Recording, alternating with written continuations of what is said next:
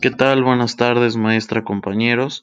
En este podcast vamos a hablar sobre algunos temas que pudimos estudiar en este segundo semestre. Algunos de ellos son el patrimonio, clasificación de bienes, elementos personales de derechos reales, el usufructo, el usucapión y, como en el anterior episodio, la servidumbre, entre algunos que iremos analizando durante este podcast. Comenzaremos con el significado del patrimonio y continuaremos con los tipos de bienes. Primero que nada, ¿qué es el patrimonio? El patrimonio es el conjunto de bienes propios de una persona o institución valorado en dinero. Los tipos de bienes que están establecidos y de los más importantes son los bienes muebles, bienes inmuebles, fungibles, no fungibles, consumibles, no consumibles, simples y compuestos.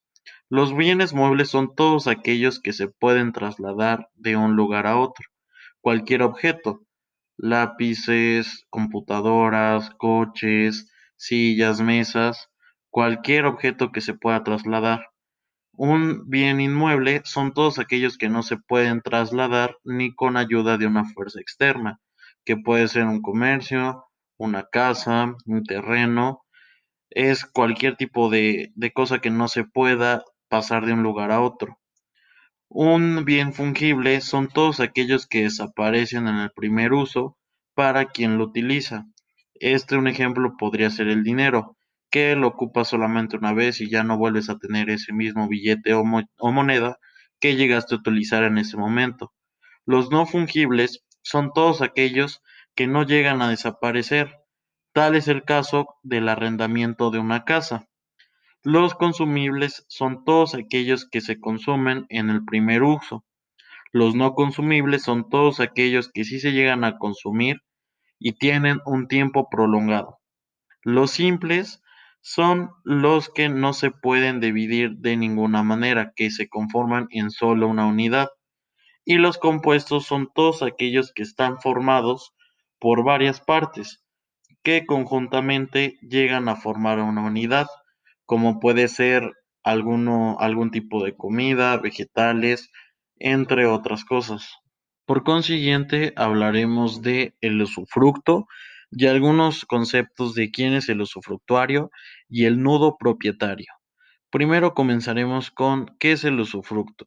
El usufructo es un derecho real de goce o disfrute de una cosa ajena, sin necesidad de tener el derecho de alterar su sustancia. Continuaremos con quién es el usufructuario. El usufructuario es la persona que tiene el derecho de disfrutar bienes ajenos, pero con la obligación de conservarlos y responder ante los daños que provoque en esos bienes. El nudo propietario va a ser la persona que tiene la nuda propiedad de una cosa, derecho a ser dueño de dicha cosa. Cuenta con limitación de del poder gozar o disfrutar de ella. También hay una clase importante que es la clase del usufructo, que es el propio e impropio. El usufructo propio será el que recae sobre bienes inmuebles o no consumibles y será impropio si el derecho recae sobre los bienes consumibles. Otro tema bastante importante en este segundo semestre fue el usucapión. El usucapión es un derecho real y es un modo de adquirir la propiedad de una cosa. Los requisitos que se necesitan para el usucapión es la posesión, la buena fe, justo título, nombre propio, pacífica, continua y pública. Hay unos casos en los cuales no puedes usucapir. Estos son ascendientes y descendientes, entre cónyuges, contra los menores incapacitados sin representante, entre copropietarios, entre menores o incapaces con sus tutores y curadores. También existen casos en, en los cuales se llega a interrumpir la usucapión. Estos casos son cuando el poseedor deja de estar en posesión por un año consecutivo de este o por una demanda judicial. Esta va a ser siempre y cuando se pierda el juicio. También una parte importante es el por qué o sea, el por qué se puede desapoderar de una autoridad judicial o bien por reconocer al propietario de bien como tal. Como en nuestro anterior episodio, todos estos son temas fundamentales, son derechos reales, bienes y conceptos en los cuales tenemos que tener presentes en nuestra vida cotidiana como lo mencioné en el anterior episodio.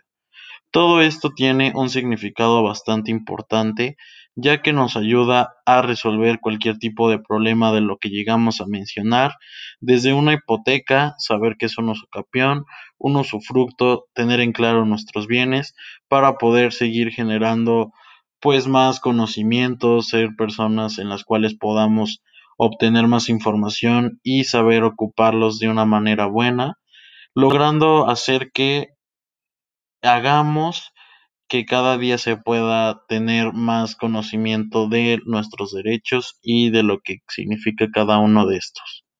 Con esto llegaríamos al final de nuestro podcast.